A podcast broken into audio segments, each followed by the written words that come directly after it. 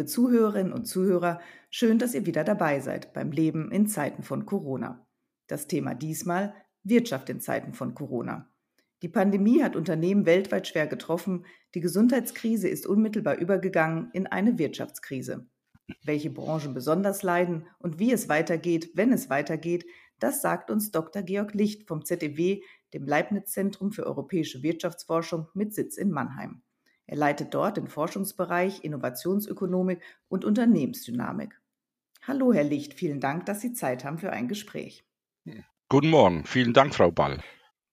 Die Corona-Krise hat die Wirtschaft unterschiedlich stark getroffen. Zu den Branchen, die besonders leiden, zählen Gastgewerbe, Tourismus, Kultur und Kreativwirtschaft. Werden alle die Krise überstehen? Das Geschäft läuft zwar jetzt wieder an, aber erstens langsam und zweitens lässt sich eine geplante Reise, die im April war, jetzt nicht einfach nachholen und auch viele Konzerte beispielsweise, die wurden ersatzlos gestrichen. Äh, da haben Sie einen wichtigen Punkt angesprochen. Es gibt in vielen Branchen keinen sozusagen Nachhol nachholenden Konsum und äh, für Industrien, äh, die gerade in den im persönlichen äh, Servicebereich tätig sind, äh, für die ist das, sind das Ausfälle, die jetzt auch nicht wieder gut zu machen sind. In, in, äh, selbst unter der Bildung, dass es jetzt Corona schlagartig vorbei wäre, dieser Konsum, der ausgefallen ist, kann nicht nachgeholt werden. Und der führt für viele Unternehmen in diesen Industrien dazu, dass sie diese Ausfälle nicht verkraften können. Äh, es sind häufig sind das auch solche Industrien, bei denen ohnehin schon viele Unternehmen äh, Insolvenz gefährdet waren, äh, äh, beispielsweise im Kontext der pers persönlichen Dienstleistungen äh, oder auch im Kon äh, in, in, in der ganzen Kreativwirtschaft. Äh, dort waren viele Unternehmen sehr stark ohnehin insolvenzgefährdet und wenn hier für über eine bestimmte Zeit eben kein Umsatz möglich ist und dort ist momentan kein Umsatz möglich. Die können, die haben keine großen Reserven äh, und denen bleibt die Überlegung sozusagen äh, Insolvenz oder eben nach Möglichkeit ohne Schulden möglichst aus dem Geschäftsmodell rauszukommen. Sie können das nicht äh, tatsächlich äh, durchhalten, längere Phasen. Generell muss man natürlich immer sehen, die Branchen haben unterscheiden sich sehr äh, auch in der Unternehmensgröße. Äh, die, äh, die Industrien, die Sie gerade genannt haben, es sind häufig sehr kleine Firmen, sehr personenintensive Firmen.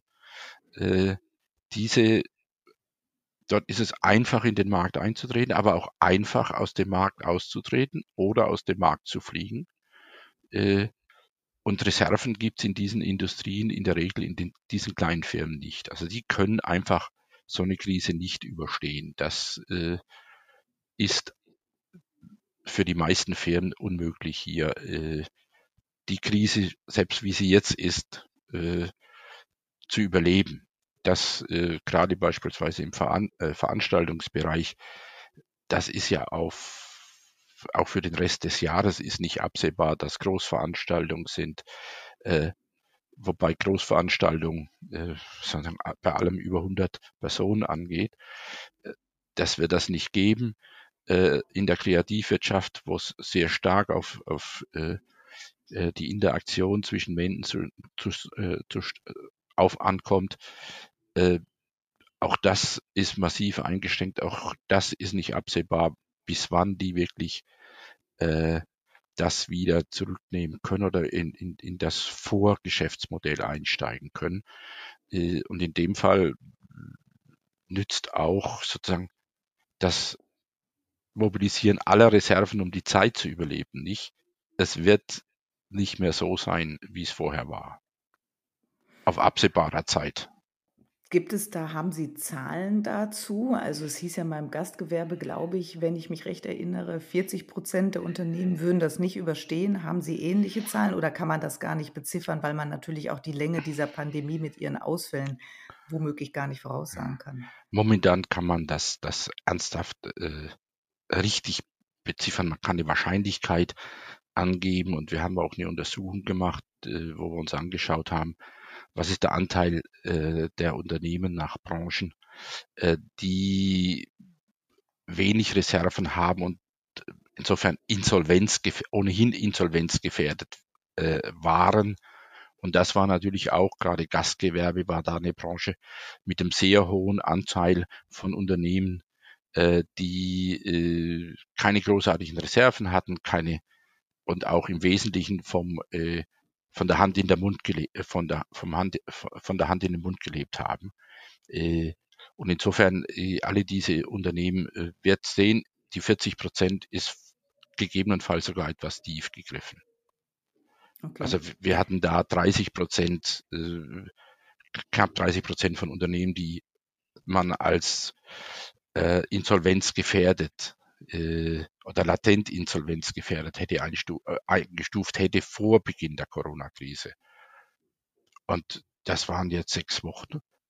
Äh, und da werden jetzt, wenn das Insolvenzrecht wieder greift im Herbst, äh, viele Leute, viele Unternehmen einfach nicht überleben können, weil einfach keine Reserven da sind und die Kosten aufgelaufen sind. Ich glaube, da besteht jetzt noch mal ganz kurz Erklärungsbedarf, wenn das Insolvenzrecht wieder greift im Herbst. Das heißt, jetzt meldet sich aktuell niemand insolvent?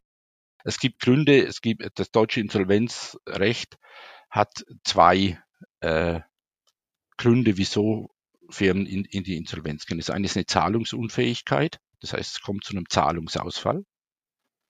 Äh, das andere, der andere Grund ist die Überschuldung. Das heißt, wenn die Schulden größer sind als die, die Guthaben, die eine Firma hat, auch dann und, der ganze, und auch der ganze Firmenwert und so weiter, wenn die Schulden größer sind als sozusagen äh, die linke Seite der Bilanz, äh, dann äh, muss das Unternehmen Insolvenz anmelden, sonst ist es, macht sich der, der äh, Eigentümer des Unternehmens strafbar äh, aufgrund von Insolvenzverschleppung. Und das ist momentan ausgesetzt. Mhm. Aber das ist, fragen Sie mich nicht, ich glaube, das läuft im September oder Oktober mhm. aus. Und mhm. dann wird, dann wird sicherlich eine Insolvenzwelle einsetzen. Eine weitere stark betroffene Branche ist die Metallindustrie, bei der aktuell laut IFO-Institut 40 Prozent der Mitarbeiter in Kurzarbeit sind. Was sind die Hauptgründe dafür und lassen sich hier verloren gegangene Umsätze wieder aufholen? Zur letzten Frage, das ist äh, einfacher zu beantworten. Ich glaube, in dieser Industrie lassen sich, sozusagen, das sind die Produkte lagerbar, es lassen sich die Umsätze wieder aufholen, rein technisch. Allerdings muss man sagen, die Metallindustrie war eine extrem globalisierte Industrie. Und diese Industrie ist sowohl auf der äh, Zuliefererseite, auf den Vorprodukten, die sie braucht, als auch auf der Absatzseite massiv davon betroffen. Äh, nicht nur in Deutschland, sondern Corona ist genauso gut und noch stärker in anderen Ländern, in den großen Ländern, wohin die deutsche Metallindustrie äh, jeweils liefert. Und äh, das ist, daraus entsteht das Problem, äh, dass eben einerseits wichtige Vorprodukte ausfallen. Das war in den ersten Corona-Tagen oder Wochen äh, das Problem.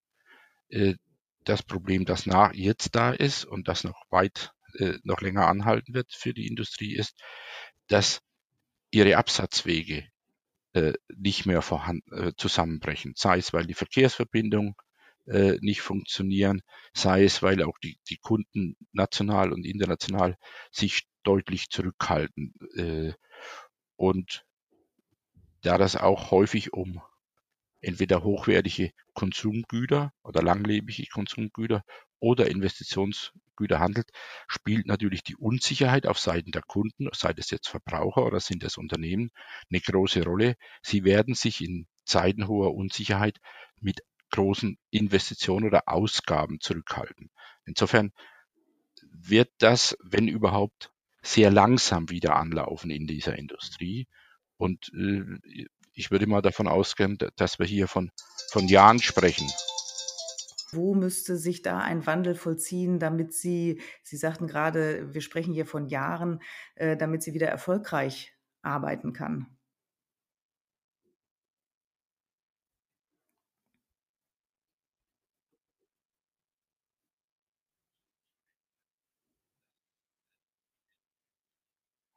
Corona impliziert im Hinblick auf äh, das, äh, das globale Geschäft zurechtkommen.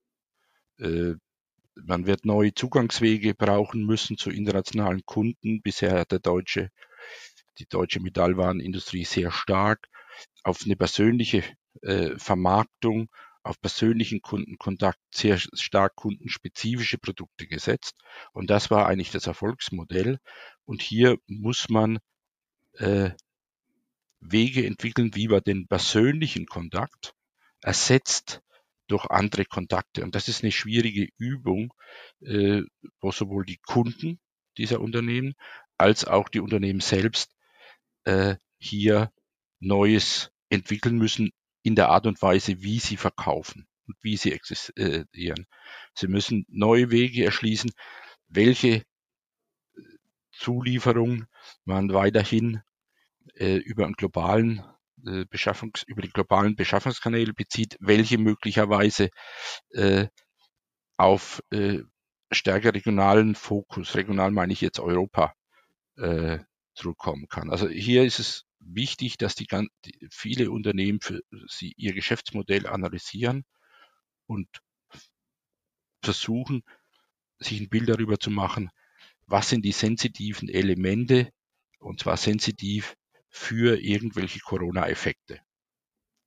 Äh, gleichzeitig gibt es auf der anderen Seite auch Teile der Metallindustrie, die schon in der Strukturkrise waren. Also das ist ja auch äh, wie in der Automobilindustrie, die, die eine Strukturkrise hatten, wo sich das Produkt ohnehin ändern muss in den nächsten Jahren massiv.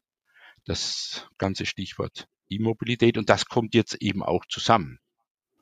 Und das betrifft dann die ganze Lieferkette der Automobilindustrie bis in die äh, Vorprodukte, äh, Maschinenbau und so weiter hinein. Auch dort müssen neue Geschäftsmodelle entwickelt werden. Das dauert äh, einige Zeit, bis das, bis das tatsächlich in jedem Unternehmen passiert ist. Äh, und diese Zeit mit dem geringeren sozusagen Geschäftsgang müssen die Unternehmen jetzt nutzen, um sich Gedanken zu machen über die Geschäftsmodelle. Mit die größten Umwälzungen finden ja auch in der Luftfahrt statt. Wie werden wir in Zukunft fliegen? Weniger oder irgendwann dann doch wieder genauso viel? Und werden Unternehmen noch in dem Maße wie vor der Corona-Krise überhaupt ihre Manager um die Welt schicken? Denn die Businessflüge war ja das, wovon dann Firmen wie die Lufthansa leben, nicht jetzt die ähm, Billigreisenden in die äh, Urlaubsländer, die Billigflüge in die Urlaubsländer.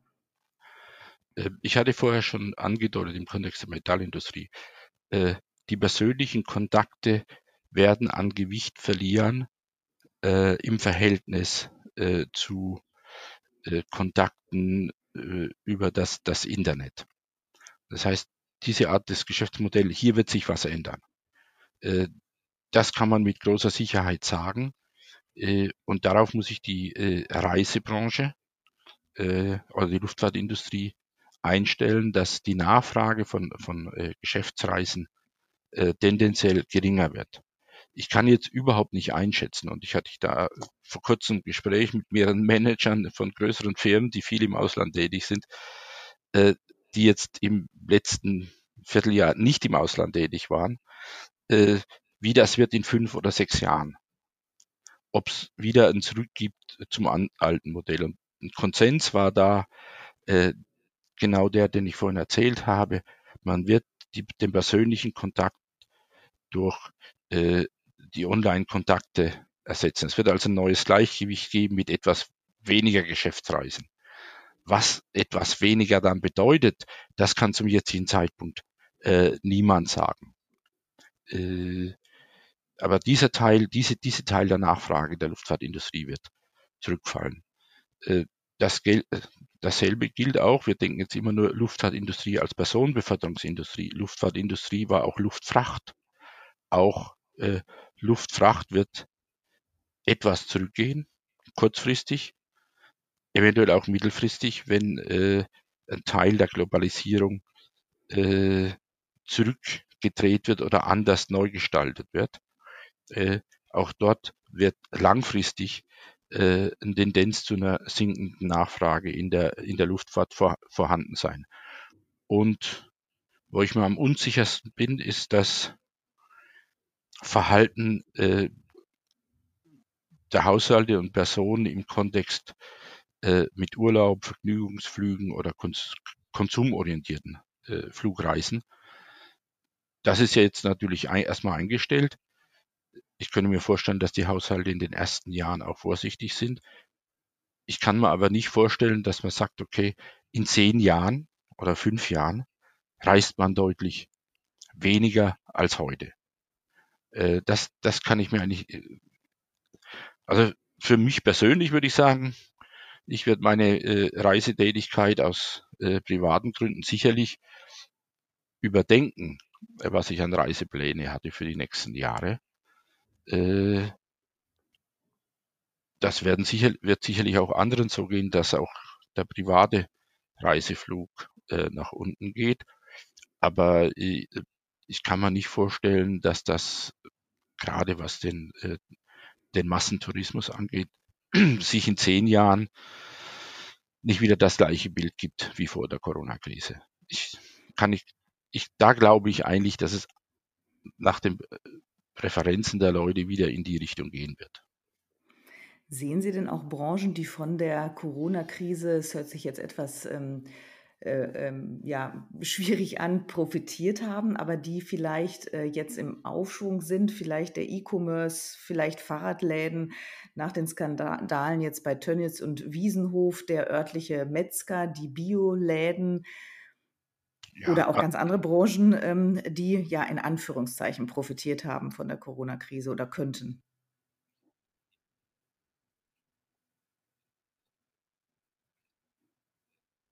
so eine, wie schnell sich jetzt so eine kleine Firma wie Zoom äh, die Software für Online-Konferenz äh, anbietet, wie stark das ihr Geschäftsmodell oder ihr Geschäft geradezu explodiert ist innerhalb von wenigen Monaten.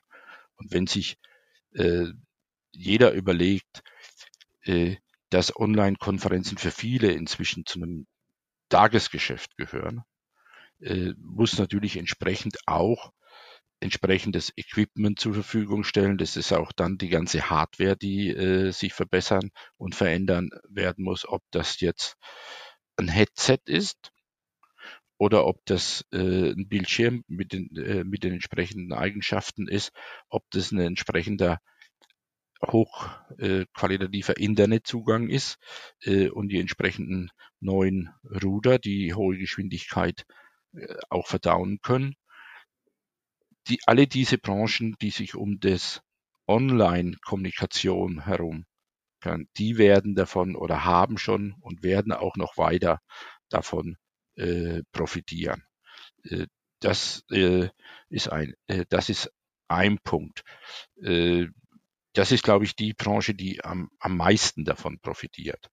Aber daran hängen dann auch äh, Branchen, die sich mit der Infrastruktur, die davon äh, für notwendig ist für den massiven Ausbau, äh, beschäftigen. Das fängt an äh, von Teilen äh, der Bauindustrie äh, äh, als Extremfall bis hin in die ganze Elektroindustrie oder der ganze entsprechend spezialisierte Einzelhandel und spezialisierte Dienstleistung, äh, die eben den Haushalten, die die Haushalte dabei unterstützen, äh, stärker in, in äh, solche Online-Angebote auch zu nutzen und zu installieren und zu warten.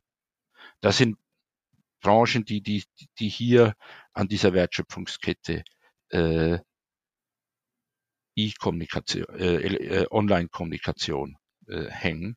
Dasselbe ist auch der ganze E-Commerce. Auch der hat äh, massiv äh, zugenommen. Äh, und ein Nachteil, sozusagen, das ist, äh, Online-Einzelhandel sind natürlich diese enormen Verkehrstransporte, äh, für die, die die Waren dann zu den Kunden bringen, weil die Kunden nicht mehr in die Kaufhäuser kommen, sie selber abholen. Äh, auch dort, äh, also Lieferdienste äh, ist eine Branche, die davon äh, massiv, äh, äh, massiv profitiert hat äh, von der Umstellung. Äh, entsprechend haben natürlich äh, die traditionellen Kanäle äh, des Einzelhandels wie Kaufhof oder auch Karstadt noch weiter äh, darunter gelitten. Sie hatten, haben natürlich vorher schon darunter gelitten, indem sie nicht parallel dazu äh, ihr Geschäft umgestellt hatten von großen Warenhäufer äh, auf ein Online-Geschäft. Äh, und die haben natürlich unter Umsatzrückgänge vorher gelitten und jetzt durch Corona massiv gelitten. Und das wird diese Art von Veränderung werden wir sehen, auch in, and, äh, in anderen Branchen. Sie haben gesagt, gut, Corona, lokaler Lebensmitteleinzelhandel, wo die Produktionsbedingungen in den Großbetrieben, beispielsweise der Fleischindustrie, äh, so sind, dass sie einer Corona-Infektion sehr und, Ver und, Verbreitung der Information sehr förderlich gegenüberstehen. Äh, und dadurch ist das Geschäftsmodell, das vor, vor, schon vor der Corona-Krise sehr stark kritisiert wurde, jetzt nochmal äh, in das Bewusstsein der Verbraucher gerückt. Und jeder Verbraucher nimmt sich jetzt eigentlich vor, stärker lokal einzukaufen, stärker bioorientiert einzukaufen, stärker weniger sozusagen Fleisch aus dem Supermarkt oder abgepacktes Fleisch äh, zu verwenden. Wie lange das anhält, weiß ich nicht. Ich meine, es gab immer mal Lebensmittelskandale mit äh, kurzfristig massiver Einfluss auf die Konsumnachfrage der Haushalte. Äh, aber ich denke, es gibt dann auch eben die lokalen Produzenten, die zumindest kurzfristig äh, und wenn äh, man sich daran gewöhnt hat, auch mittelfristig von diesen veränderten Konsumgewohnheiten, Einkaufsgewohnheiten äh, profitieren. Sie hatten ja auch äh, vorhin gesagt, äh, beim ähm, Neudenken der Geschäftsmodelle, regionaler Denken, regional gleich europäisch. Hat die Corona-Krise oder die Corona-Krise hat, das ist ja gar keine Frage, äh, die doch auch große Abhängigkeit ähm, von den globalen Märkten und auch von Ländern wie China gezeigt. Ähm, müssen wir hier unabhängiger werden? Ähm, äh, welche Produktionen ließen sich zurückholen? Würde das wirtschaftlich strategisch Sinn machen oder ist da der Zug auch abgefahren, weil die Weltwirtschaft eben eine globale ist und ähm, wir dann auch abhängig sind von Zulieferern aus China, ob die jetzt ihre Bänder laufen haben oder nicht oder auch Medikamentenproduktion gab es ja auch immer mal wieder Engpässe, die dann auch in Indien oder China hergestellt werden. Also ließe sich hier was entflechten und tatsächlich regionalisieren oder ähm, ist das dann auch einfach so und man lebt dann eben in Zeiten der Krise mit gewissen Engpässen und Abhängigkeiten.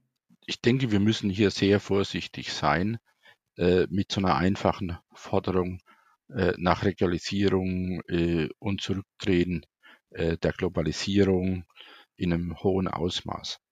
Deutschland hat wie kaum ein anderes Land insgesamt von der, äh, von der Globalisierung äh, massiv Vorteile sich erarbeitet, die letzten 10, 15 Jahre massiv davon äh, profitiert. Und wir müssen genau überlegen, welche dieser Vorteile sind wir bereit oder sollten wir aus, können wir aufgeben zugunsten etwas mehr Sicherheit in den, in der Versorgung. Äh, Im Gerede wurde, wurde äh, jetzt die ganze Medikamentenversorgung, Versorgung mit äh, Artikeln äh, der Gesundheitsindustrie im weitesten Sinne. Dort wurde das immer nach hoch gespielt, aber es gibt gute Gründe, äh, solche äh, internationalen Verflechtungen dieser Industrie zu machen. Dort muss man dann auch schauen, wieso ist solche Produktion in andere Länder gewandert. Dort gibt es viele äh, Restriktion. Es gibt Industrien, in denen Produktion aus Deutschland abgewandert ist, in Länder mit niedrigen Umweltstandards. Da muss man ohnehin, das muss man nochmal neu diskutieren und aus anderen Gründen. Das hat jetzt mit Corona erstmal prinzipiell erstmal wenig zu tun.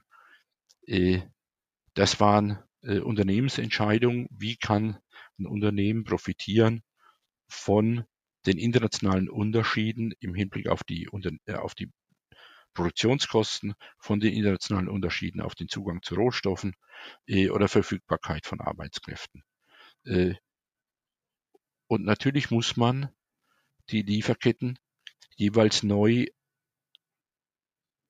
an die neuen Kostenrelationen anpassen und die langfristig erwarteten neuen Kostenrelationen. Äh, ich würde jetzt aber dafür warnen, sehr stark in den sozusagen Nationalismus auszubrechen. Diese Tendenzen sind in der Diskussion äh, durchaus da. Man muss das und das und das lokal äh, vorhalten.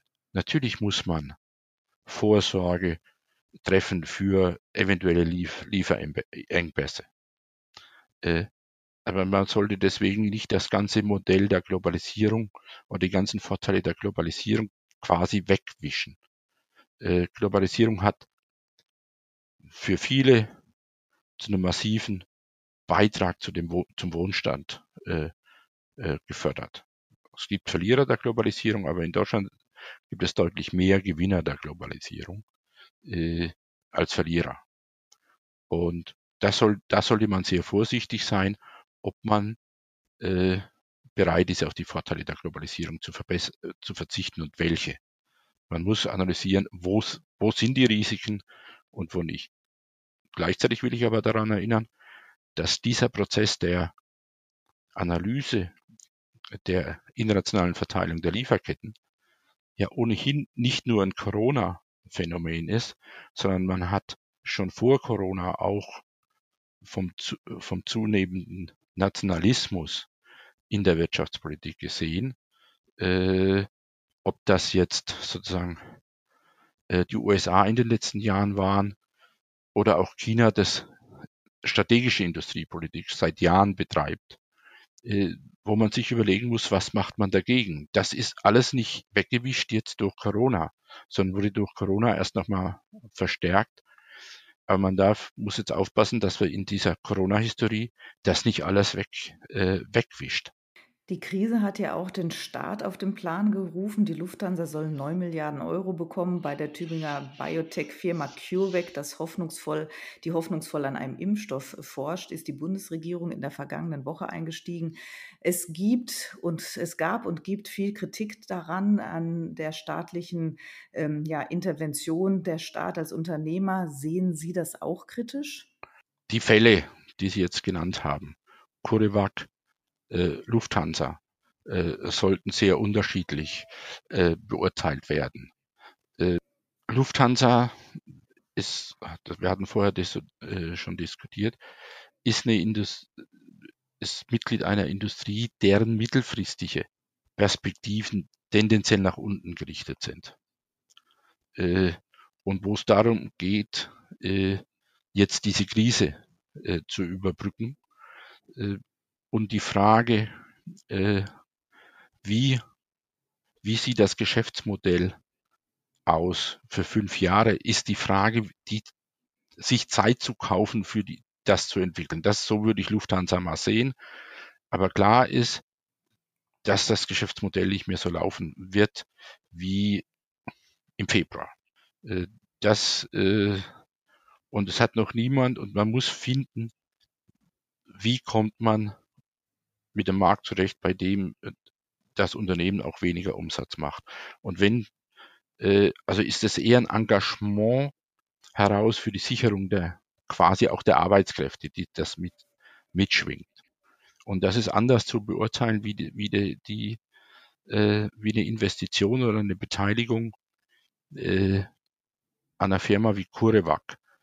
Äh, das ist eine Staat kauft sich eine, eine Option hier äh, ein vielversprechendes Geschäftszweig hier in Deutschland zu halten und sich daran zu beteiligen. Jetzt in der Corona-Krise gäbe es ja mehrere unterschiedliche Möglichkeiten. Der Staat könnte äh, hier direkte Zuschüsse geben für CureVac. Das hat er in der Biotechnologie ohnehin schon die letzten Jahre massiv gemacht, für die äh, Forschungszuwendung für diese Industrie äh, zur Verfügung gestellt. Äh, Jetzt geht es darum, äh, auch Geld zu investieren in, in die Forschung für ein Medikament. Und dann die Voraussetzung dafür zu tun, falls hier äh, die Firma Curiva Glück hat, dass das sehr schnell in die Produktion, in die Massenproduktion überführt werden kann. Äh, das ist anders zu beurteilen wie Lufthansa und hat damit äh, wenig zu tun. Hier, denke ich, ist es äh, ganz angemessen, dass sich der Staat äh, beteiligt an dem Risiko dieser Firma äh, in, dem, äh, in dem Gesundheitssektor, weil es eben sehr viele externe Effekte gibt, äh, wenn die Firma erfolgreich ist und ein äh, Medikament äh, dann auch findet. Vielleicht erinnern Sie sich noch an die Diskussion, als äh, Trump verkündet hat, den Deal mit Sanofi. Äh, Trump gibt Sanofi äh, einen dreistelligen äh, Millionenbetrag äh, und sichert sich dafür exklusive Rechte, falls Sanofi Erfolg hat. Das wurde sehr stark kritisiert.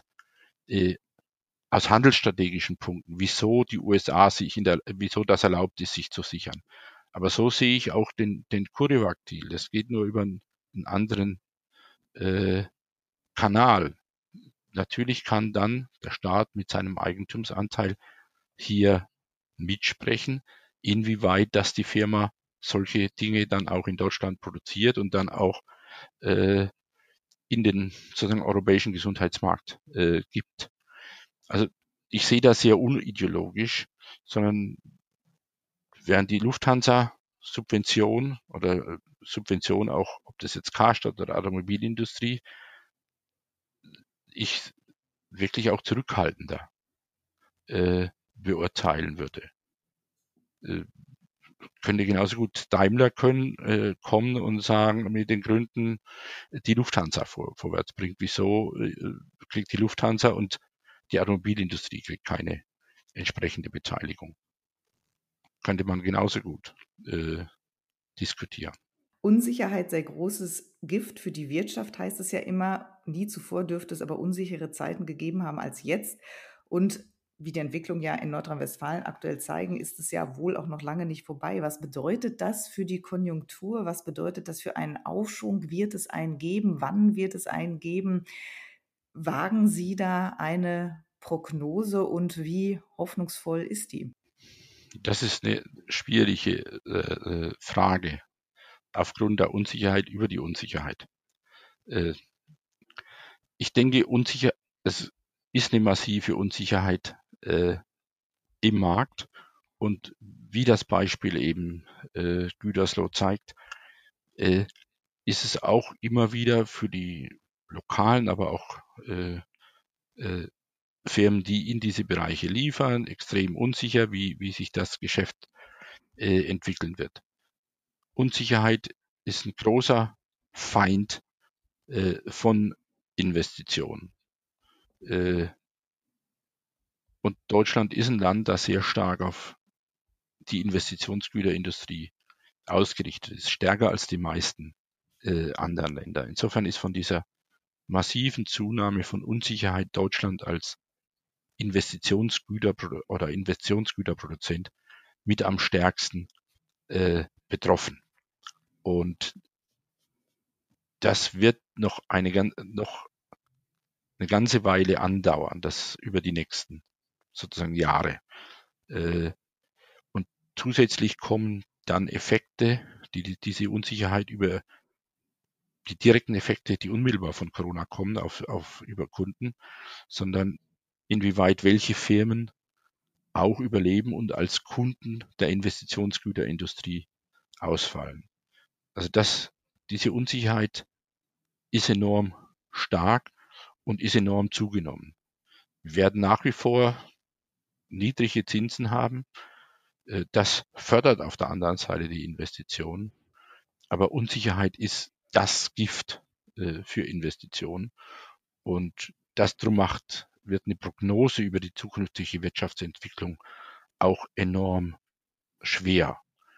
Äh, natürlich sind die ganzen Impulse, die jetzt die Bundesregierung aufgelegt hat, öffnet sie jetzt kurzfristigen eine Perspektive für auch Strohfeuereffekte und ob sich aus diesem Strohfeuer dann ein langfristiges Feuer äh, ergeben kann, kann ich zum jetzigen Zeit überhaupt nicht, nicht abschätzen. Das heißt, wir werden kurzfristig einen Wirtschaftsaufschwung äh, haben äh, im sozusagen im nächsten Jahr, äh, also positive Wachstumszahlen aus meiner Sicht.